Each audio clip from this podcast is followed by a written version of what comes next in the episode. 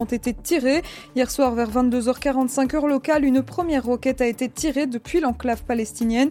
Elle a explosé dans un terrain vague. Une heure plus tard, un deuxième tir a été effectué sans que le projectile ne franchisse la frontière.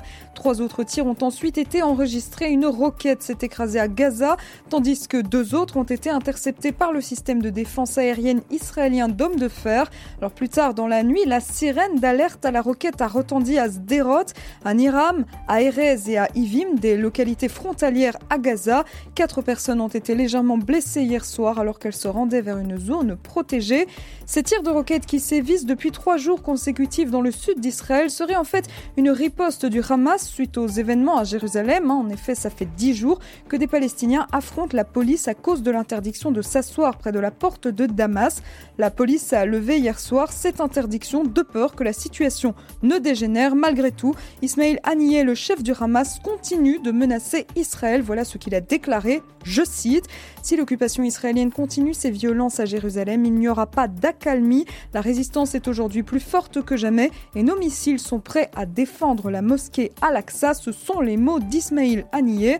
Et ce matin, suite à des consultations sécuritaires et à la poursuite des tirs de roquettes, le coordinateur des activités gouvernementales dans les territoires, le général de division Hassan Alian, a annoncé la restriction de la zone de pêche dans la bande de Gaza de 15 à 9 000 nautiques à partir de 6 heures ce matin et ce jusqu'à nouvel ordre.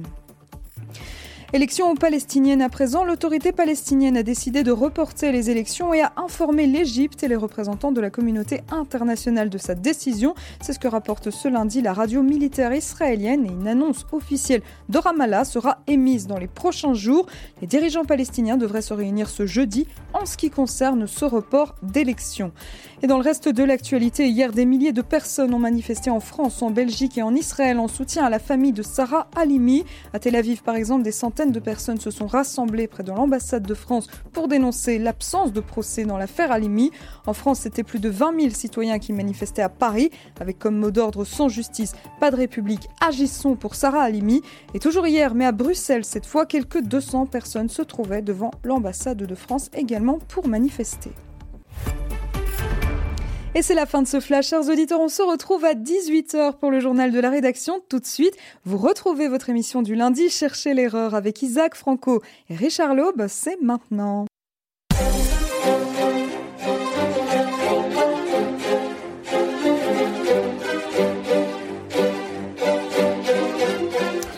Bonjour Clément, bonjour Isaac. Bonjour Richard, bonjour Clément, bonjour à tous nos auditeurs.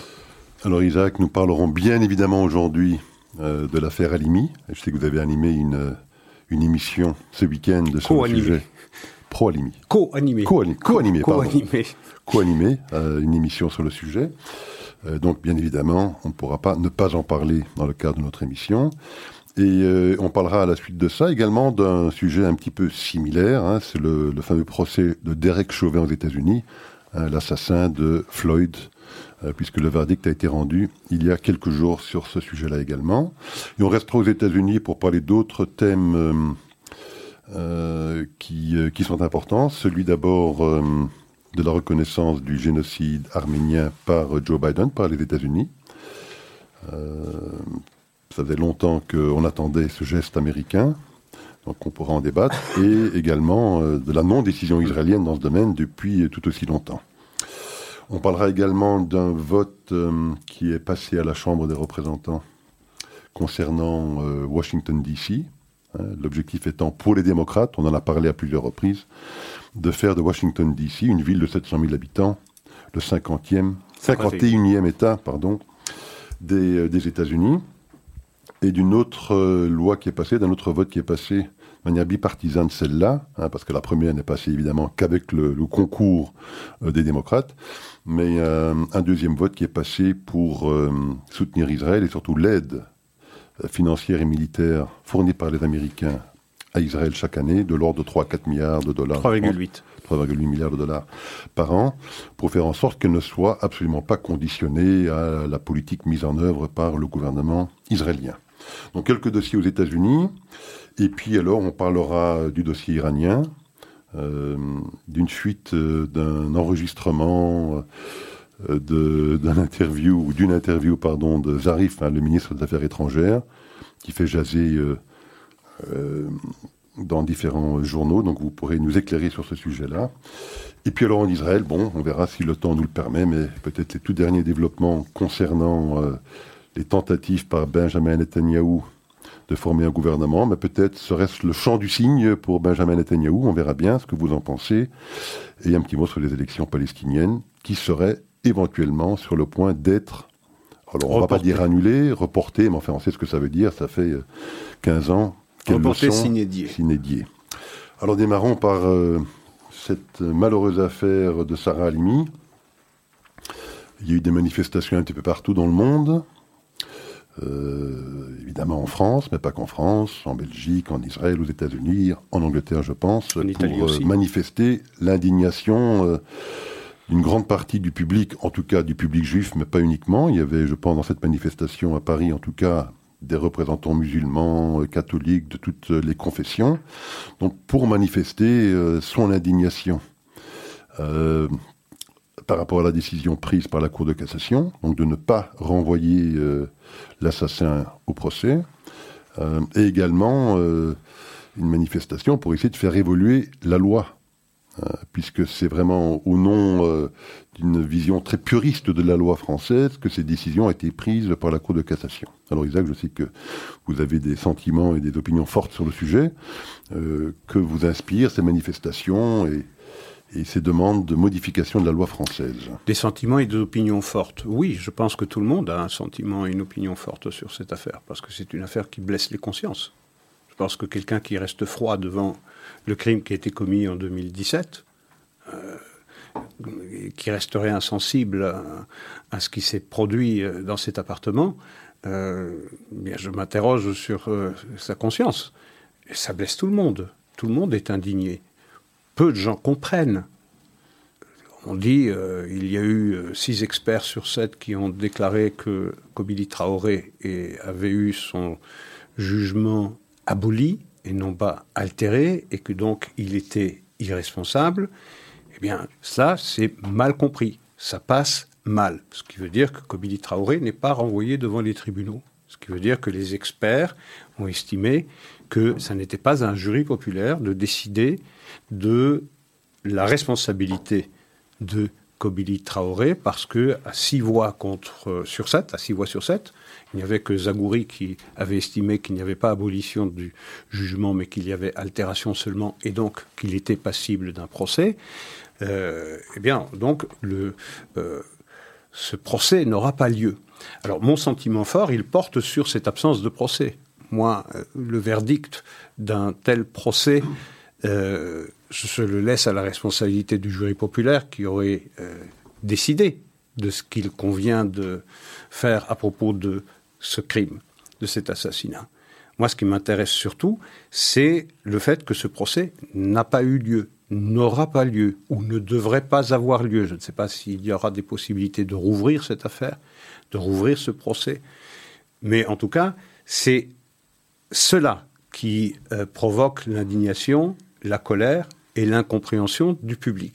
C'est pourquoi est-ce que des experts ont soustrait un crime d'une telle symbolique, d'une telle abjection à, une discussion dans un tribunal où on aurait entendu les experts qui seraient passés à la barre dire pourquoi ils estiment que Kobili Traoré a eu son jugement aboli, et les avocats de la partie civile contester leur appréciation et le jury populaire aurait décidé en âme et conscience. Je m'en serais satisfait. Mais ce qui me dérange, c'est que désormais, la justice, elle est prise en otage par les experts, un peu comme la crise sanitaire, elle est prise en otage par les médecins. Donc on voit les politiques se retranchent derrière les avis médicaux dans la gestion de, euh, du Covid. Et ici, eh bien, euh, euh, la juge, puisqu'il s'agit d'une femme qui s'appelle Anne Iwelu se, eh bien, se retranche, c'est le mot que je choisis volontairement, derrière l'avis des, des experts, pour dire le procès n'aura pas lieu. Alors, moi j'ai surtout attiré hier l'attention de nos auditeurs sur la personnalité de cette femme, parce que en a très très peu parlé, parce qu'elle est au centre de cette affaire, Anne Iwelu, qui est la juge d'instruction. Il faut savoir que la loi 122 2.1 stipule clairement que la juge peut tenir compte des avis des experts, mais elle ne doit pas elle n'est pas tenue. Et elle est d'autant moins tenue qu'il n'y avait pas unanimité dans les avis d'experts. Vous allez me dire qu'il y avait une large majorité en faveur de l'irresponsabilité, une seule voix en faveur de la responsabilité, c'est vrai, mais elle gardait un plein jugement, une pleine autonomie de jugement sur ce qu'il fallait faire des avis des experts. Et même s'il y avait sept avis d'experts qui concluaient à l'abolition de la responsabilité du jugement, eh bien, elle aurait pu décider que le procès se tienne parce que les avis des experts sont consultatifs et non contraignants. Donc, elle avait une pleine liberté. Or, elle a décidé que eh bien, les, les experts suffisent et que pour elle, il ne pouvait pas y avoir de procès, que de toutes les façons, cette affaire est trop difficile pour le peuple pour en juger, les experts sont les mieux placés, et donc on se contentera de cela pour déclarer l'irresponsabilité. Moi, ce qui me heurte, c'est cette absence de procès. Pourquoi ce procès devait-il avoir lieu et devrait avoir lieu? Parce que ce qu'on ne veut pas juger ici, c'est le procès de l'antisémitisme. Parce que on a reconnu l'abolition du jugement pour six voix sur sept, mais on a reconnu le caractère antisémite. Ça veut dire quoi? Il y a une sorte de, contradiction dans cette affaire-là. On reconnaît le caractère antisémite du crime, mais en même temps on le déclare irresponsable. Ça veut dire que le meurtrier savait qui il tuait, mais il ne savait pas qui il tuait. Ça revient à dire ça. Donc il sait parfaitement qui il tue, mais il ne sait pas qui il tue. Donc le choix de sa victime n'est pas un choix du hasard. Le fait qu'il ait eu le cerveau chargé de messages de haine, de violence antisémite, peut être responsable de ce délire, de cette bouffée délirante dont la prise de cannabis n'aurait été que le déclencheur. Je ne juge pas, je pose, j'estime que c'était dans un tribunal que cette affaire devait être discutée. Or, ce qui me semble, me semble, moi j'avance à pas compter, et euh, très prudemment dans cette affaire-là, ce qui me semble qu'on n'a pas voulu juger, c'est l'antisémitisme, et en particulier ce nouvel antisémitisme, ces nouvelles formes d'antisémitisme. Cet antisémitisme qui désormais se décline dans une langue nouvelle, avec des vecteurs nouveaux, avec des protagonistes nouveaux, qui s'inspirent d'une culture nouvelle. Je veux dire par là, que si l'antisémitisme traditionnel de droite ou d'extrême droite suscite une vigilance, heureusement d'ailleurs, de tous les instants, il n'en va pas de même pour ce nouvel antisémitisme. On a beaucoup de problèmes à traiter celui-là. Et on le voit avec la prudence avec laquelle on consent à reconnaître la circonstance aggravante d'antisémitisme dans un crime. On l'a vu avec Ilan Halimi, déjà en 2006. On l'a vu avec Sarah Halimi, il a fallu du temps avant que Anne Iwelou consente, sous la pression du parquet, à reconnaître qu'il y avait une circonstance aggravante d'antisémitisme. Donc on, ne sait pas trop quoi faire avec cela. On est gêné. Et donc il me semble que ce qu'on n'a pas voulu faire, c'est le procès de cet antisémitisme-là, de ce nouvel antisémitisme. C'est le procès également de la police qu'on n'a peut-être pas voulu faire, parce que la police, elle est présente sur les lieux pendant une heure dix, et elle n'agit pas. Et pourtant, elle écoute ces cris, ces hurlements de terreur de cette malheureuse qui sera euh, projetée euh, par le balcon et qui s'écrasera au sol comme un sac de patates. Elle sait ce qui se passe et elle n'intervient pas. Alors, c'est tout cela qu'il aurait fallu entendre. Et donc, il y a un personnage central dans cette affaire dont on n'a pas assez parlé et dont on ne parle pas assez. C'est la juge d'instruction, Anne Iwelou. C'est celle qui va demander une deuxième expertise, alors que la première avait conclu à une altération. Elle ne se satisfait pas du résultat de cette expertise, il lui en faut une deuxième, jusqu'au moment où elle va obtenir eh bien, peut-être ce qu'elle cherche. Je n'en sais rien, je ne vais pas sonder son cœur et ses reins. Mais en tout cas, c'est troublant, c'est troublant, et en tout cas, c'est rare, euh, que euh, on décide de demander une deuxième expertise, alors que personne ne le lui a demandé, cette deuxième expertise. Personne ne lui a demandé, ni l'avocat du meurtrier, ni les euh, avocats de la famille Halimi. Ensuite, il y a une chose, pardon, je monopolise un peu la parole, mais je pense que cette affaire mérite d'être dite, déclinée dans toute son importance. La juge refuse, et ça c'est quelque chose de tout à fait troublant parce que c'est presque exceptionnel, une reconstitution. Elle refuse cette reconstitution. Pourquoi? Elle refuse même de parler aux avocats de la partie euh, civile. Elle refuse même de leur parler au, point de faire dire à euh, Golnadel, avocat de la famille, un des avocats de la famille avec Spinner, qu'il ne connaît même pas le visage de Anne Iwelou.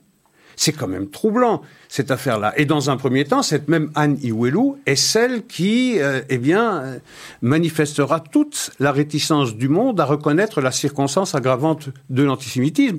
Et il faudra, comme je le disais tout à l'heure, toute la pression du parquet pour qu'elle l'ajoute dans cette affaire-là. Donc cette personnalité-là, elle est centrale. Elle est centrale.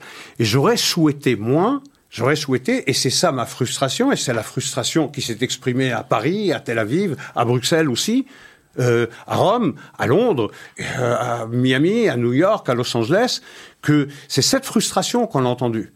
Pourquoi a-t-on soustrait ce procès au peuple? Est-ce qu'on juge que le peuple est incapable de juger en âme et conscience et en toute sérénité sur une affaire comme ça?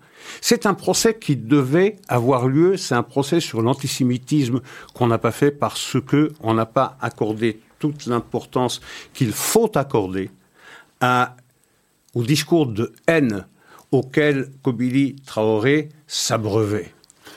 Alors Isaac, vous, vous prêtez euh, de potentielles mauvaises intentions à cette juge d'instruction. Euh, non, je m'interroge. Oui, bon, euh, en s'interrogeant, évidemment, on, suscite le doute. On, donc on laisse penser que peut-être cette juge d'instruction avait des motifs autres que celui de rendre la justice. je dis il faut faire euh, extrêmement attention avant de, susciter ce genre de doute parce que c'est une institution importante que la justice. Bien sûr. Et dès lors qu'on accuse, je ne dis pas que vous le faites, mais enfin vous, vous laissez peut-être penser que ce serait possible, le, juge qui est en charge de l'instruction de cette affaire, d'avoir des motifs autres que ceux de rendre la justice, l'accusation est grave, il faut vraiment avoir alors euh, des, éléments, des éléments importants pour, euh, pour, euh, pour justifier cette accusation. Donc il faut faire, je dis simplement un petit peu attention à ce genre de d'accusation. je dis peut-être d'autant plus attention qu'effectivement c'est elle qui a demandé une contre-expertise. Euh, pas qu'une, euh, six autres contre-expertises, et le résultat est quand même celui-là. On a six experts. Il, a fini par être celui-là. Fini. Le deuxième, le troisième, le quatrième, le cinquième et le sixième. Six experts sur sept qui euh, décident et concluent que cet individu était irresponsable. Donc bon, moi je ne me suis pas vraiment fait un, un avis définitif sur l'affaire, mais je dis simplement faisons attention c'est une institution importante que la justice, et je sais que sous le coup de l'émotion, on a tendance à peut-être porter des accusations, ou en tout cas de laisser penser que, que la justice ne s'est peut-être pas bien euh, prononcée sur le sujet, mais je dis simplement faisons attention à respecter. Je fais, euh, j'assume mes propos, j'assume mes interrogations, je ne porte pas d'accusation. Il y a un doute et il est permis d'interroger également l'attitude qu'a observée, une attitude contestable, controversée en tout cas, qu'a adoptée la juge Anne Iwilou tout du long il est permis de l'interroger aussi. Les juges, comme tout le personnel euh, euh, juridique, n'est pas à l'abri des doutes, des interrogations et des questionnements. Donc, eux aussi doivent pouvoir rendre compte. Personne n'est à l'abri du doute ou du questionnement. Je n'accuse pas, je pose des questions parce que je suis troublé par ce faisceau eh de décisions qui me paraissent pour le moins questionnables. C'est-à-dire, la demande de plusieurs expertises. Je m'interroge sur le point de savoir si la première expertise avait conclu à l'abolition du jugement de Kobili Traoré, si elle, si elle, avait, dans ce cas, demandé une deuxième, troisième, quatrième ou cinquième expertise. On, ne, le, saura jamais. C'est ce, que je, c'est ce que je dis. Mais malgré tout, elle demande une deuxième, une troisième, jusqu'à une septième, et six sur sept finalement. Ok, encore une fois, il y en a une, une voix qui a décidé qu'il n'y a pas abolition, mais seulement altération. Cela montre le caractère subjectif de cette analyse. Ensuite, je répète, que la loi, la 122.1,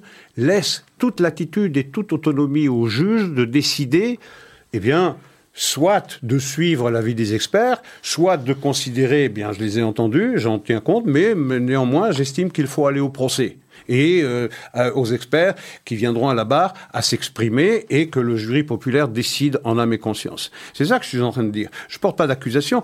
J'interroge la personnalité de cette euh, juge dont on n'a pratiquement pas parlé et dont le profil pratiquement a disparu des réseaux sociaux parce que j'ai cherché et j'ai cherché longtemps. J'ai cherché beaucoup et je n'ai pas trouvé son profil. J'ai même pas trouvé On a, on a tous vu sur WhatsApp les, les commentaires sur le fait qu'elle était amie avec euh, des Africains. Non, mais ça, ça on, a tous vu ça, mais je pense qu'il faut faire attention également de ne pas aller fouiller dans la vie privée des gens. C'est pas une vie privée ici. Ici, il ne s'agit pas d'une vie privée. Il s'agit d'interroger les motivations d'une juge. Vous savez, une juge, elle est également euh, le résultat eh bien, de, de débats collectifs, d'une humeur collective, de, de, sa propre, de son propre rapport au monde. Euh, et c'est un être humain. C'est un technicien, certes, du droit, mais c'est aussi un être humain. Euh, et, et, moi, je n'ai pas oublié non plus que le syndicat de la magistrature avait un mur des cons. Vous vous en rappelez Où il y avait des personnalités de droite qui n'avaient pas l'heure de plaire au syndicat de la magistrature, à certains membres du syndicat de la magistrature, ils avaient, eh bien, ils avaient punaisé un mur des cons, ça s'appelait comme ça, et toutes les personnalités qui n'avaient pas l'air de leur plaire, eh y figuraient. Ça veut dire quoi? Ça veut dire que ces juges aussi ont leur propre inclination, ont leur propre détestation. Donc, c'est ça que j'interroge. Et c'est mon droit de citoyen d'interroger. C'est une personnalité qui est en réalité au centre de cette affaire. Parce que cette affaire-là, elle aurait pu être euh, la juge ou le juge euh, en charge de cette affaire aurait pu décider de la manière totalement inversée, c'est-à-dire j'ouvre le procès et je fais confiance à un jury populaire et le jury populaire a décidé en âme et conscience. Vous savez, l'antisémitisme, c'est quelque chose dont on n'a pas assez parlé dans cette affaire. On n'en a pas assez parlé, on a beaucoup parlé de l'altération parce qu'il a fumé 15 juin euh, et que c'est ça qui a euh, motivé euh, son incapacité à savoir ce qu'il faisait.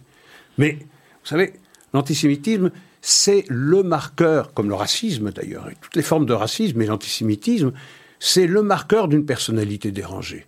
C'est le marqueur d'une personnalité déséquilibrée. Je le disais hier ou la semaine dernière, lorsque vous voulez commettre un crime, et c'était le cas des combattants ou des terroristes de l'État islamique, ils se shootent avant d'aller au combat pour altérer ou abolir leur jugement, pour qu'ils puissent commettre leur crime en la conscience tranquille, pour que euh, leur pulsion meurtrière soit totalement désinhibée, totalement libérée. Et même les dignitaires nazis étaient totalement drogué. Est-ce que Goering, qui était un cocaïnomane ou un héroïnomane euh, renommé, est-ce qu'on lui aurait trouvé des circonstances atténuantes pour euh, ces, bouffées délirantes chroniques et permanentes euh, antisémites? Je veux dire, c'est ahurissant cette affaire-là. On a mis en avant la cocaïne pour ne pas voir le vrai mobile, qui est l'antisémitisme, parce que s'il ne savait pas qu'il tuait, il savait qui il tuait. Parce que la vue d'un chandelier, parce que la vue de je ne sais quelle autre manifestation physique de la judéité de, euh, Sarah Halimi l'a mis dans tous ses états. Et pendant qu'il la tue, pendant qu'il la fracasse de coups, il récite des versets. Et il crie Allah ou Akbar, c'est-à-dire Allah est le plus grand et il faut tuer le Satan. C'est quoi le Satan, le Satan, le diable C'est la juive. Donc c'est la juive qu'il tue. Eh bien, c'est ce procès sur l'antisémitisme qu'on a évité de faire. Isaac, passons à un deuxième procès. Volontiers. Sinon, on fera l'émission entière sur l'affaire. Oui, Elle le mérite et bien plus. Et elle le mérite. Mais bon, il faut également traiter d'autres sujets. je crois que ce sujet a été beaucoup traité euh, dans les médias ce week-end. Donc, euh, je suggère que nous passions maintenant à un deuxième procès, qui est le procès de Derek Chauvin. Pour le coup, ce procès-là a eu lieu. Oui. bien évidemment, il n'y a pas eu là de, de questions concernant sa responsabilité euh, dans le, meurtre qu'il a, dont on l'a accusé et pour lequel il a maintenant été condamné. Euh, condamné. Euh, mais ce procès également pose de sérieuses questions. D'abord sur la capacité ou pas de tenir un procès équitable dans les conditions dans lesquelles ce procès s'est tenu, puisque rappelons d'abord qu'il y a eu une médiatisation à outrance, euh, évidemment, de, ce procès, mais surtout, euh, on sait toutes les violences qui, l'ont, ont accompagné le meurtre de, Floyd pendant les mois qui ont suivi, et les menaces de violence qui existaient autour de ce procès, si jamais euh, il devait ne pas être reconnu coupable de l'un ou de l'autre des trois chefs dont on l'accusait. On sait également que le jury n'a pas été séquestré, hein, c'était une possibilité qu'avait le juge, euh, de faire en sorte que le, jury soit totalement isolé de ce bruit ambiant euh, qui menaçait euh, pas seulement le jury d'ailleurs, mais également les témoins, puisqu'on sait que l'un des témoins a vu s'est fait agresser, en tout cas sa maison s'est vu badigeonner de, je crois, de sang de porc. Enfin, il y a eu des attaques sur cette propriété immobilière. Euh, donc, non-séquestration du jury, non-déplacement du lieu du procès, puisqu'il a eu lieu dans le cœur même du Minnesota, à Minneapolis, euh, alors qu'il aurait peut-être être pu être déplacé dans un endroit moins sensibilisé, si je puis dire, à ce qui s'était passé. Euh, donc voilà, première question pour vous, Isaac. Était-il possible, ce procès, était-il possible dans des conditions équitables, vu tout ce qu'on vient de relater? Non. Non, non, non. Je pense que la condition première pour tenir un, procès serein et opposable à tout le monde, pour que tous les esprits soient euh, apaisés. Il aurait fallu euh, bien déplacer ce procès dans un endroit euh, moins sujet aux violences, parce que, vous l'avez dit, on a précédé, on a préparé les esprits pendant des mois et des mois, il y a eu des villes entières aux États-Unis, euh, des dizaines, des dizaines de villes américaines qui ont été euh, mises à feu et à sang par Black Lives Matter et par les Antifas, et qui ont clairement fait comprendre pendant la tenue du procès que s'ils n'avaient pas le verdict qu'ils attendaient, eh bien, ils déclenchaient l'apocalypse. Il y a également la pression de, de personnel politique, à commencer par le président lui-même, qui a prié pour que le jugement soit celui qu'il attendait. Il y a Maxine Waters, une euh, membre du Congrès démocrate noire qui euh, harangue la foule et qui leur demande de se montrer more confrontational, ça veut dire euh, plus violent plus violent, même si elle a fait entendre que le mot qu'elle a utilisé ne devait pas être entendu comme ça. Mais manifestement, il y avait un appel à la à la violence. On a entendu également Kamala Harris, on a également entendu un grand nombre de personnalités démocrates qui ont plaidé publiquement pour la condamnation. Donc manifestement, ce procès ne s'est pas tenu dans des conditions de sérénité requises. Parce que vous ne pouvez pas juger en toute sérénité lorsque, autour du tribunal, vous avez une foule haineuse qui demande à mort, qui demande la mort. Ça m'a fait penser aux méthodes du KKK, du Ku Klux Klan dans l'époque euh, horrible de la discrimination, euh, de la discrimination raciale, je dis bien, eh bien, lorsque vous aviez euh, ces racistes blancs qui entouraient un tribunal où on jugeait en noir et qui exigeaient également la condamnation du malheureux. Bon, mais là, on savait que le noir était innocent. Hein, Ce n'était pas exactement la même chose. Donc, à l'époque du Ku Klux Klan. Oui, oui, mais peu importe. Je on veux dire pas. un noir, je on savait très bien qu'il était innocent. on avait une foule. Raison de, plus pour que la foule ne, manifeste, ne se manifeste pas de cette manière-là. C'était pas nécessaire. Je dis simplement que les méthodes de pression employées par les Black Lives Matter et par les antifas, relayées par le personnel politique au plus haut niveau des euh, États-Unis, n'a pas fabriqué un état d'esprit serein pour que la justice soit rendu. Et donc je pense qu'il aurait fallu euh, déplacer ce procès. Je pense aussi que les accusations portées contre Derek Chauvin, euh, je ne porte pas de jugement sur euh, la décision qui a été prise par le tribunal, parce que je n'ai pas étudié le dossier, parce que je ne suis pas un expert. Je dis simplement que les conditions n'étaient pas les conditions requises n'étaient pas réunies. Mais je note qu'en réalité, on l'a accusé des trois chefs d'inculpation. Ces trois chefs d'inculpation sont assez euh, euh, troublants parce que il y avait un chef d'inculpation pour homicide volontaire, homicide involontaire. Je me demande comment on peut concilier les deux d'ailleurs, ou c'est homicide volontaire ou c'est homicide involontaire, et également violence entraînant, ayant entraîné la mort. Sans volonté de la donner. Sans intention de la donner, exactement. Alors je me demande comment est-ce qu'on peut concilier l'homicide, l'accusation d'homicide volontaire et l'accusation d'homicide involontaire. Parce que l'homicide volontaire, ça veut dire assassinat, ça veut dire j'avais l'intention de tuer. Je veux dire, c'est une très grosse... compliqué à prouver ça. C'est très compliqué, euh, très compliqué à prouver. Et donc, pour être certain qu'on allait condamner euh, Chauvin, euh, ben on, on s'est dit on va, on, on va l'inculper du chef de ces trois euh, chefs d'inculpation. C'est-à-dire pour être sûr qu'au moins l'un des chefs soit retenu. Évidemment. exactement. Donc, je pense que dans cette affaire-là, on n'a pas rendu un jugement euh, serein. Encore une fois, j'ai vu, comme tout le monde, les images, mais en tout cas les images qu'on nous a présentées. On ne nous a pas non plus présenté les images qui précèdent celles qui nous ont été euh, montrées, où on voit eh bien toute la toute la genèse de cette affaire au moment où il est euh, euh, approché par euh, les policiers, où il cherche à se soustraire euh, aux policiers. On n'a pas non plus donné beaucoup de crédit au médecin légiste qui dit qu'il n'est pas mort de, euh, du genou posé par Chauvin, soit sur le cou, soit sur les omoplates ou les ou l'épaule de, euh, euh, George Floyd, mais qu'il est mort par euh, absorption excessive de fentanyl et de drogues diverses, qu'il souffrait également d'un problème cardiaque qui a précipité sa mort. En réalité, il n'est pas mort de la clé euh, mise en œuvre par Derek Chauvin, mais il est mort de ses propres fragilités euh, euh, liées à sa santé fragile. Donc c'est tout cela qui me fait dire qu'il y avait besoin que quelqu'un paye pour essayer, si vous voulez, d'apaiser ces tensions raciales, parce que désormais la race, le genre, c'est devenu l'alpha et l'oméga de la vie politique américaine. Il fallait quelqu'un, que quelqu'un paye pour tout ça et espérer ainsi calmer les choses. En réalité, les choses ne sont pas calmées. Les choses ne sont pas calmées. Ce qu'on voit désormais, c'est qu'il y a presque un renversement de la preuve. C'est que désormais la présomption d'innocence ne profite plus à l'accusé, mais c'est à l'accusé à faire la preuve de son innocence et non pas à l'accusation de faire la preuve de la culpabilité de l'accusé. Donc c'est c'est euh, un problème. Alors encore une fois, j'ai été comme tout le monde euh, indigné par les images qui ont été euh, montrées. Il y a à l'évidence dans toutes les polices du monde et des pommes pourries des gens qui sont mus par des, par des sentiments racistes ou des sentiments haineux, et il ne il faut jamais cesser de les dénoncer.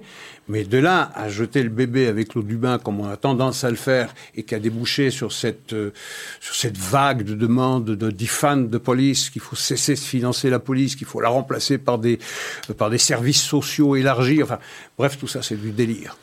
Oui, On en reparle. Et, euh, et je, je vous suis parce qu'effectivement, ces trois chefs d'inculpation euh, sont troublants, non pas parce qu'on on, les a portés contre lui. Il y avait une logique, effectivement, parce qu'il s'agissait effectivement d'au moins s'assurer qu'il soit accusé d'au moins de l'un ou des deux chefs d'inculpation, Ouais. parce que clairement, euh, il est coupable de l'un de ces chefs d'accusation. Mais euh, les trois, euh, et qu'il ait été reconnu coupable des trois, à l'unanimité des douze, en l'espace de dix heures de délibéré, me laisse penser effectivement que ces jurés étaient tétanisés. Hein, qu'ils n'avaient absolument, même quand bien même l'un d'entre eux euh, avait peut-être des doutes sur l'un des chefs d'inculpation, euh, je pense qu'il aurait été euh, euh, tétanisé à l'idée de même euh, verbaliser cette idée dans le cadre même des débats qu'il avait en secret avec les onze autres jurés, parce que Dieu sait ce que les onze autres auraient pu euh, dévoiler à la suite de ces débats. Donc ça, c'est déjà effectivement un élément euh, troublant. Euh, cette notion de racialisation est également très troublante, parce que dans le débat, à aucun moment, le sujet de la race n'a été abordé. Il n'y a eu à aucun moment, par euh, le procureur, accusation de racisme à l'égard de, de Derek Chauvin. Il n'y avait aucun élément qui permettait de l'accuser de racisme, ni dans son passé, ni d'ailleurs dans euh, cet événement tragique euh, pour lequel il était condamné. Mais la société elle-même, et surtout le Parti démocrate, a décidé d'utiliser évidemment l'arme raciale pour euh, bah, utiliser ce crime, et utiliser ce, ce, ce drame qui s'est produit à des fins éminemment Politique. politiques. Oui. Ça, c'est évident, alors que rien dans ce procès n'a un caractère racial. Et c'est d'ailleurs très intéressant parce que quand on a euh, écouté certains des commentaires à la suite, à la suite de ce procès, il y en a deux, moi, qui m'ont marqué particulièrement. D'abord celui de Pelosi, Nancy Pelosi, euh, qui a dit que Floyd s'était sacrifié pour les États-Unis. Non, elle l'a remercié de s'être sacrifié. Remercié de s'être sacrifié pour les Voilà un individu qui a quand même fait dix fois de la prison pour des faits relativement graves. Hein. Je pense que c'était des hold-up avec main armée, euh, vente de drogue, enfin, euh, pas des petits délits. Bon, il a été effectivement tué dans les circonstances qu'on connaît, mais enfin, de faire de lui un sacrifié pour les États-Unis. Un saint. Un saint. Mais le martyr, c'est le martyr. oui, non, mais c'est presque quelqu'un, c'est un, nouveau Jésus. Il va payer pour les péchés de tous les hommes. C'est de cela dont il s'agit. Mais il y, a un deuxième saint, il y a un deuxième martyr. Et c'est là où euh, l'histoire devient tout à fait troublante. Derek Chauvin lui-même est maintenant, par certains, la gauche radicale, considéré également comme un martyr. Il ne serait qu'une victime du système raciste américain lui-même. Il est, même, euh, il, est, il, est, également lui. Oui. c'est le point que je voulais, c'est le point que je voulais soulever. Il fallait ce procès pour faire la preuve d'un prétendu racisme systémique, pas d'un racisme ponctuel chez l'une ou l'autre personne, c'est faire la preuve par la condamnation de Chauvin que la société américaine, elle est effectivement raciste de façon systémique. Mais il y a quelque chose de particulièrement scandaleux. Vraiment, la chose la plus scandaleuse, c'est l'absence de séquestre. C'est quoi l'absence de séquestre? C'est mettre, on a tous vu des films hollywoodiens, 12 euh, hommes en colère, tous ces grands films qui ont fait la légende du vrai grand cinéma américain. Mis sous séquestre, ça veut dire qu'on isole totalement dans un caisson parfaitement étanche les jurés.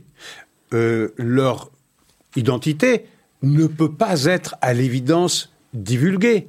On ne peut pas jurer, euh, juger, réfléchir sereinement lorsque vous avez eh bien, des bruits qui vous parviennent et qui disent tous à mort, à mort, à mort, il est coupable. Vous ne pouvez pas juger sereinement, vous êtes plongé dans une terreur de tous les instants que votre nom soit divulgué et que vous ayez à payer le prix de votre indépendance et de votre esprit critique. Vous ne pouvez pas juger sereinement. Encore une fois, je ne m'intéresse pas à la condamnation.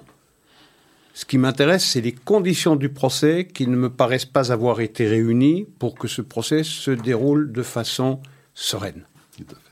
Et je voulais quand même rappeler euh, quelques statistiques parce que effectivement, euh, les démocrates utilisent euh, ce fait divers-là et quelques autres du même genre pour essayer de faire croire effectivement que les États-Unis sont essentiellement un État raciste. bon, quelques statistiques quand même pour essayer d'enfoncer un coin dans cette idée. 2020, euh, le nombre de Noirs qui ont été tués par la police, de Noirs non armés, hein, de Noirs armés, il y en a beaucoup plus, mais de Noirs non armés, donc on s'imagine que normalement la police aurait dû pouvoir maîtriser cet individu sans devoir euh, évidemment euh, le, liquider. en 2020, 18. 18 Noirs sur 10 millions d'arrestations aux États-Unis. Euh, combien de Noirs meurent de morts violentes? La même année, environ 7000 de morts violentes, donc essentiellement euh, également par balle. Et sur ces 7000, 93% d'entre eux sont tués par, d'autres noirs. Donc ça fait 6500 environ noirs tués par d'autres noirs dans les circonstances qu'on sait. Hein. Ce sont ces guerres de gangs dans les grandes villes américaines qui font des dégâts considérables. Euh, bon, 18 euh, morts d'un côté, 18 morts bien évidemment de trop, 6500 euh, dont on ne parle strictement jamais. C'est ça le problème. Hum. C'est ça le problème. C'est l'arbre qui cache la forêt. C'est pour ça que je parlais de pommes pourries dans un, dans un sac de pommes saines. Mais ici, on veut pouvoir dire que c'est la police dans son ensemble, c'est le système répressif qui est condamnable, qu'il faut cesser de financer, il faut se débarrasser de la police, en sachant qu'en se débarrassant de la police, eh bien, ce sont ces populations-là qui vont en souffrir, qui vont en souffrir le plus. Vous savez, il y a eu une dernière affaire, euh, ça s'est passé après euh, le lendemain du euh, jugement de, de Chauvin, ça s'est passé à Columbus, dans l'État de Ohio, il y a eu un policier qui a tiré sur une jeune femme qui s'apprêtait à poignarder une autre jeune même pas jeune femme, jeune fille. C'était deux noirs, je pense. Deux noirs, tout à fait. L'agresseur était une jeune fille noire qui s'apprêtait à poignarder, c'est-à-dire elle brandissait un couteau, un coutelas même, pour, eh bien, tuer une autre jeune fille noire. Et le policier, pour l'en empêcher, a tiré sur elle. Bien, il l'a tuée. Aujourd'hui, on fait le procès du policier. Il a sauvé une jeune fille, mais on fait le procès du policier parce que nous disent désormais les belles âmes démocrates, ces bagarres au couteau, ça se passe depuis toujours dans la communauté noire, il n'y a pas besoin de l'intervention de la police pour les régler. C'est quand même ahurissant. On a perdu tout bon sens. Tout à fait. Donc 6500 euh, voilà. morts euh, dans ces guerres de gangs par an aux États-Unis, dont on ne parle strictement jamais. Alors, euh, une loi est passée également à Washington. On sait que donc les démocrates ont un agenda clair. Hein. On a parlé donc de la racialisation des débats menés par les démocrates et un autre combat qu'ils sont en train de mener, euh, c'est celui d'essayer d'augmenter le nombre d'États, euh, en particulier de transformer la ville de Washington DC en 51e État des États-Unis, sachant très bien évidemment que la grande majorité des électeurs dans cette ville sont démocrates. Donc ce qui leur permettrait d'obtenir deux, sénateurs, en plus et de faire et un représentant en plus à la Chambre basse. Et donc ça leur permettrait de faire euh, pencher la balance encore plus euh, du côté démocrate. Donc cette loi est bien évidemment passée de manière totalement partisane à la Chambre basse. Bon, encore une fois, peu de chances qu'elle ne puisse passer au Sénat dans le contexte actuel du filibuster, dont on a parlé à plusieurs reprises. Mais enfin, on voit bien qu'ils ont de la suite dans les idées et euh, qu'ils ont bien l'intention d'essayer de mener ce combat à terme. Ah oui, il y a, trois, trois axes. Trois axes. Indépendamment de leur programme politique lié à l'alternance. Moi, je n'ai rien contre l'alternance, à l'évidence. À partir du moment où c'est pour appliquer un programme qui est différent de la mandature précédente. Je veux dire, c'est la démocratie qui veut ça. Mais il y a quelque chose de différent, pour la première fois, ici, qui est à l'œuvre, c'est de changer profondément les institutions américaines. Et ces trois axes sont augmenter le nombre des États, vous venez de le commenter avec, euh, avec Washington, on aurait, dans ce cas, deux sénateurs en plus qui seraient côté démocrate, ça renforcerait cette majorité, et un, représentant en plus dans la Chambre des représentants où la majorité euh, démocrate est extrêmement faible. Donc ça, c'est le premier acte, augmenter le nombre, axe, euh, augmenter le nombre des États. Deuxième axe, on en a également longtemps parlé ici, c'est euh, élargir la Cour suprême, c'est-à-dire nommer quatre juges supplémentaires pour que la majorité passe d'une majorité conservatrice à une majorité dite progressiste. Et troisième axe, eh bien, c'est abandonner le collège électoral, c'est-à-dire un vote populaire qui ferait que désormais, eh bien, les petits États ne pèseraient plus pratiquement jamais dans la décision prise euh, par, euh, par les électeurs.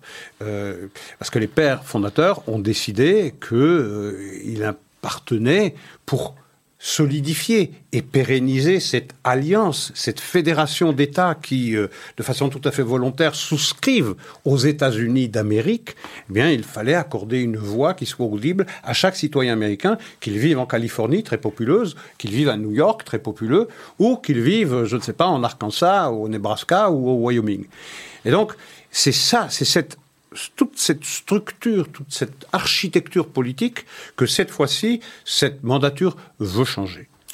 Alors il faudrait peut-être quand même expliquer, vous avez peut-être une explication sur le sujet, pourquoi est-ce que les 700 000 habitants de Washington, D.C., qui payent des impôts, et c'est d'ailleurs l'argument présenté par les démocrates, if taxation, then representation. Hein, si on paye des taxes, si on paye des impôts, eh bien on a, et ça paraît logique d'ailleurs, le droit à être représenté dans les institutions euh, électives. Alors pourquoi Isaac Parce que les pères fondateurs en ont décidé ainsi. C'est le 23e amendement. C'est un amendement de la Constitution. Donc, si on veut changer, moi je n'ai pas de réponse. Effectivement, il me semble logique qu'à partir du moment où vous payez les impôts, vous êtes un citoyen à tous les effets des États-Unis. Vous avez euh, également un droit de vote et vous avez le droit de peser également sur les décisions. Ça me paraît irréfutable. Mais ce qui me paraît irréfutable aussi, c'est que sur un plan constitutionnel, c'est ça le plus important, depuis le départ, depuis le départ, eh bien, on a considéré que Washington DC était exclu précisément par sa fonction de capitale, exclu de tous ces débats houleux qui opposent depuis toujours la gauche et la droite, le Parti démocrate au Parti républicain, et qu'il fallait une espèce de euh, zone franca, euh, où, on n'était pas pris par ces, euh, par, ces, par ces débats. On l'a, on l'a ainsi instauré. Maintenant, si on veut le changer, il faut en passer par un changement de la Constitution. C'est pas au Congrès à le décider. Tout à fait. Et puis il y a une solution très simple qui est proposée, deux solutions simples proposées par les Républicains. La première, c'est que ces 700 000 personnes pourraient très bien voter avec l'État du Maryland, qui est juste à côté, ou l'État de Virginie, et participer au vote de ces deux États-là, sans remettre en question euh, la Constitution. Ou deuxième possibilité qu'a proposé un autre euh, représentant républicain, c'est de dire le temps qu'on trouve une solution à ce problème, effectivement, eh ben, on peut arrêter des taxer. On peut décider, comme à Porto Rico, comme dans certaines autres îles qui sont euh, affranchies d'imposition, le temps de trouver une solution à ce problème, eh ben, de ne plus Donc les, solutions ne manquent pas, les solutions ne manquent pas à l'évidence, mais il s'agit d'avoir deux sénateurs. Voilà, l'intention, elle est claire. C'est une affaire qui est purement politique. Il s'agit pour les républicains de renforcer leur pouvoir, pas seulement de le renforcer, de le pérenniser, puisqu'on sait bien qu'au Sénat, de rares exceptions près, vous avez toujours une majorité, une minorité qui s'équivalent à une voix, deux voix près. Vous en avez deux supplémentaires, ben, vous faites pencher de façon euh, très solide, presque définitive, la balance en faveur d'un parti plutôt que d'un autre. Et donc on change de système politique, on n'est plus dans un système d'alternance, on est dans un système de parti unique. Tout à fait.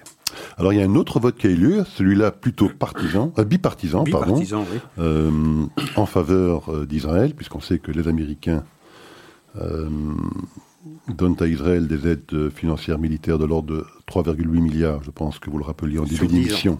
Hum sur 10 ans. Sur 10 ans. Donc, donc, ça fait 38 milliards sur 10 ans. Ça avait été voté sous Obama, je pense. Tout à fait, en 2016. et certains démocrates Elisabeth Warren pour pas la nommer, je crois Bernie Sanders également dans le cadre de, de, leur intervention à J Street, hein, euh, lorsque J Street a organisé son, son euh, sa grande convention la semaine dernière, euh, ces deux sénateurs ont proposé de conditionner cette aide militaire et économique à Israël à le comportement, au comportement d'Israël, en particulier en Judée-Samarie, en tout cas conditionner cette aide à, ce que pourrait être la politique, la subordonnée à, des conditions que pourrait leur poser le gouvernement américain. Bon, eh bien, euh, je crois que c'est aux trois quarts des membres de la Chambre basse que cette proposition euh, de ne pas conditionner, hein, donc de, de, de, maintenir le dispositif tel qu'il existe aujourd'hui, une automaticité de cette aide sur les dix années, je ne sais pas dans quelle année on est d'ailleurs, sur les dix... Euh, je crois qu'on est à la cinquième, cinquième, ou sixième. De, donc de ne pas subordonner ou de conditionner cette aide. Donc là, pour le coup, euh, on se rend compte quand même qu'au sein du Parti démocrate, il reste encore de nombreux amis et supporters de l'État d'Israël. Tout à fait, parce que les chiffres sont, euh, les chiffres ici sont importants. Effectivement, il y avait 430 représentants qui étaient représentés. Euh, on a déjà dit la semaine dernière qu'il y en a cinq qui ne sont pas encore élus ou en tout cas nommés les uns parce qu'ils ont démissionné, l'autre parce qu'il est décédé. Mais en tout cas, sur les 430, il y en a 330 qui ont signé cette résolution, qui ont voté cette résolution, que l'aide américaine à Israël ne peut pas être conditionnée à quelque décision politique prise par le gouvernement israélien que ce soit. Et donc, ça rassure un peu sur le soutien dont bénéficie euh, Israël au Congrès américain, les trois quarts, dans, sur un sujet aussi euh, discuté que Israël, ça montre que eh le soutien dont bénéficie l'État juif encore, encore pour combien de temps, je ne le sais pas, euh, est encore assez large.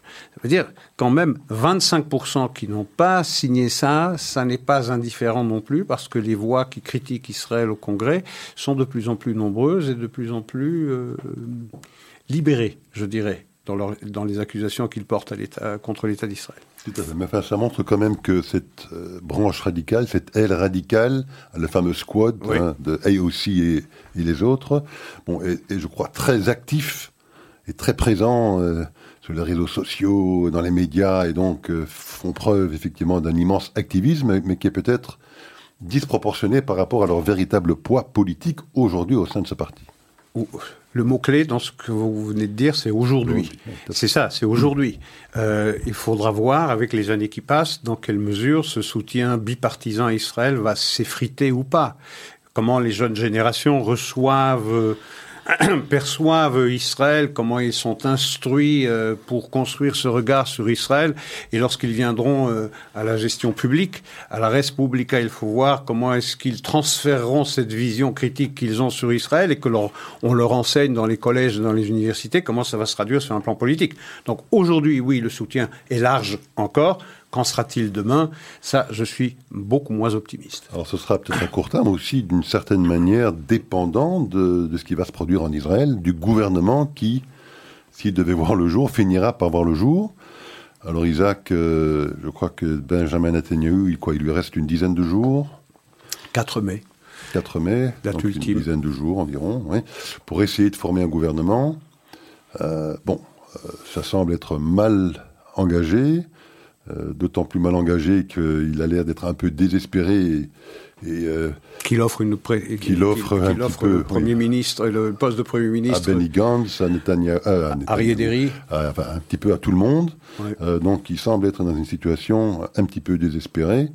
Donc est-ce qu'on est effectivement au bout du au bout du rouleau pour Netanyahu? Quel est votre sentiment sur mon sur sentiment, son avenir? Mon sentiment, c'est qu'il n'a jamais été aussi fragilisé qu'il l'est aujourd'hui. Euh, et qu'il n'a jamais été euh, le dos au mur comme il l'a aujourd'hui. Euh, je veux dire, son avenir politique aujourd'hui, il est suspendu à un fil tient plus qu'un fil. Maintenant, on connaît les capacités de rebondissement de Netanyahou. Il l'a suffisamment démontré au point de se mériter le surnom de Houdini, c'est-à-dire le magicien de la politique israélienne.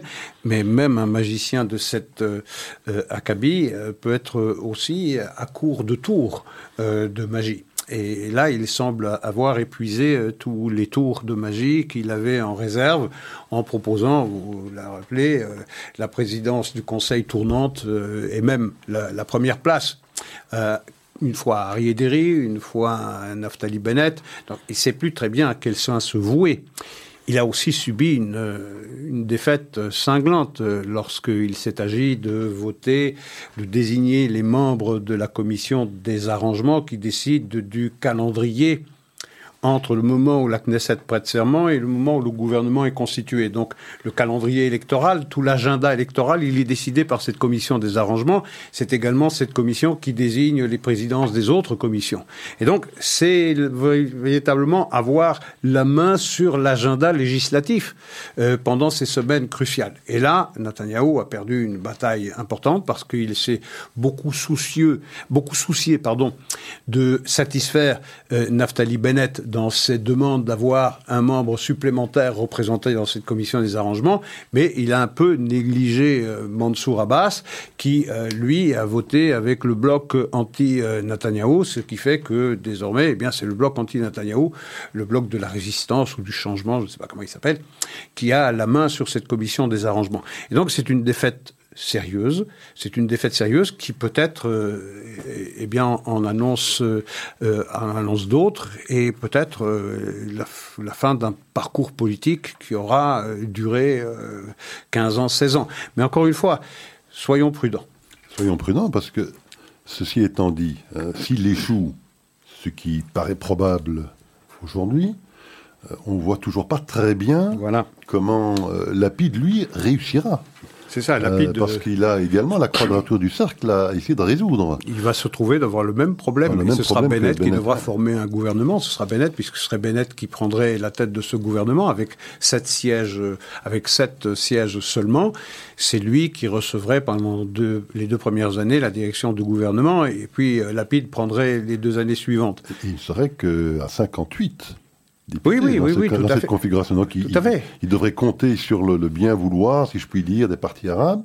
pour ne pas faire tomber le gouvernement. Oui, c'est ça. Et il faudra aussi, indépendamment de cette euh, inconnue euh, de, la liste euh, RAM, il faut voir que eh bien, les composants de cet attelage anti-Netanyahou euh, s'attirent un peu à U et à Dia. Euh, je veux dire, il faudra voir quel est le, dénominateur commun entre euh, Tikva c'est-à-dire euh, le, parti de Gideon Sar, le parti de Naftali Bennett d'une part, et de l'autre les partis d'extrême gauche comme, comme le Meretz.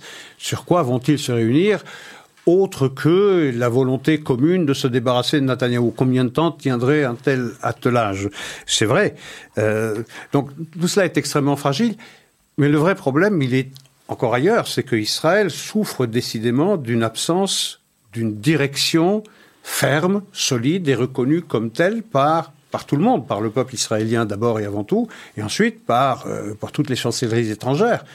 Il se passe aujourd'hui des choses graves en Israël et autour d'Israël.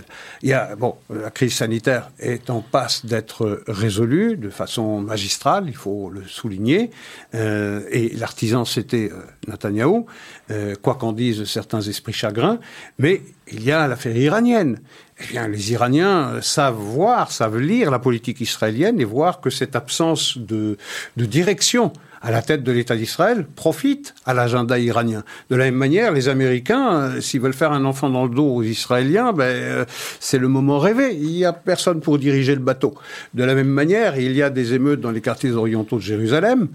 Euh, il y a des, euh, des, roquettes qui sont balancées depuis Gaza sur le territoire euh, israélien, et il y a le Premier ministre et le ministre de la Défense qui ne se regardent même pas et qui n'ont pas véritablement l'un pour l'autre quelque chose qui ressemble à du respect.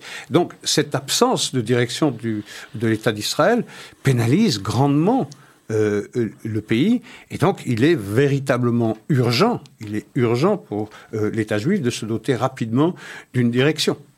Donc il y a vraiment que deux, issues possibles. Ou bien on repart à une cinquième élection qui aboutira peut-être encore une fois à un même blocage, ou bien au sein même du Likoud, certains responsables du Likoud arriveront peut-être maintenant à la conclusion que, c'est Netanyahou qui est, si je puis dire, euh, l'empêcheur de tourner en rond. Que sans lui, sans lui, on peut former un gouvernement de droite, de droite très très rapidement, sans la moindre difficulté, et stable. Et homogène. Et homogène, parce que vous vous auriez le Likoud, vous auriez euh, euh Naftali Bennett, vous auriez euh, euh Tigran Hadasha, vous auriez Benny Gantz, absolument, et, et, vous auriez encore un parti et Yamina, et vous auriez le parti de Naftali Bennett. Ça fait 72 72 représentants. Donc, donc, le grand danger pour Netanyahu est celui-là, je pense, que quand bien même Lapide devait, devrait échouer. Euh, pour éviter une cinquième élection, parce que je pense qu'une fatigue s'installe partout, je pense, dans le pays, mais également au sein des partis politiques, et probablement même aussi au sein du Likoud. Pour éviter une cinquième élection, peut-être arriveront-ils eux aussi à la conclusion que euh, Netanyahu devrait peut-être... Euh, Peut-être c'est un scénario possible, mais vous savez, il y a une grande lassitude qui s'est installée, et puis on a essayé quatre fois en Israël de dégager une coalition, ça n'a pas été possible. Maintenant, euh, tout le monde s'interroge sur le point de savoir pourquoi est-ce qu'une cinquième consultation produirait un résultat différent des quatre premières. Tout à fait. Écoutez Isaac, ce sera le, la conclusion pour aujourd'hui. On gardera nos commentaires pour euh, la reconnaissance du génocide arménien par, par Joe Biden par les Ottomans, par Joe Biden. Et je salue, on sait qu'on est critique assez dans cette émission à l'égard de cette administration démocrate, mais je salue avec plaisir cette décision et j'attends qu'elle soit aussi rapidement que possible suivie par une décision similaire par l'État d'Israël. Mais rappelons quand même que la Turquie a été le premier pays musulman à, reconnaître, Israël en 49. Mais on analysera... un historique, on oui, il y a un historique, on analysera ça la semaine prochaine. Tout à fait. Voilà, donc comme ça, on a... Euh, place, voilà, euh, place au journal de Asley, donc restez euh, à l'écoute et nous, on donne rendez-vous à nos auditeurs la semaine prochaine. Voilà, bonsoir à tout le monde et bonne semaine à tout le monde.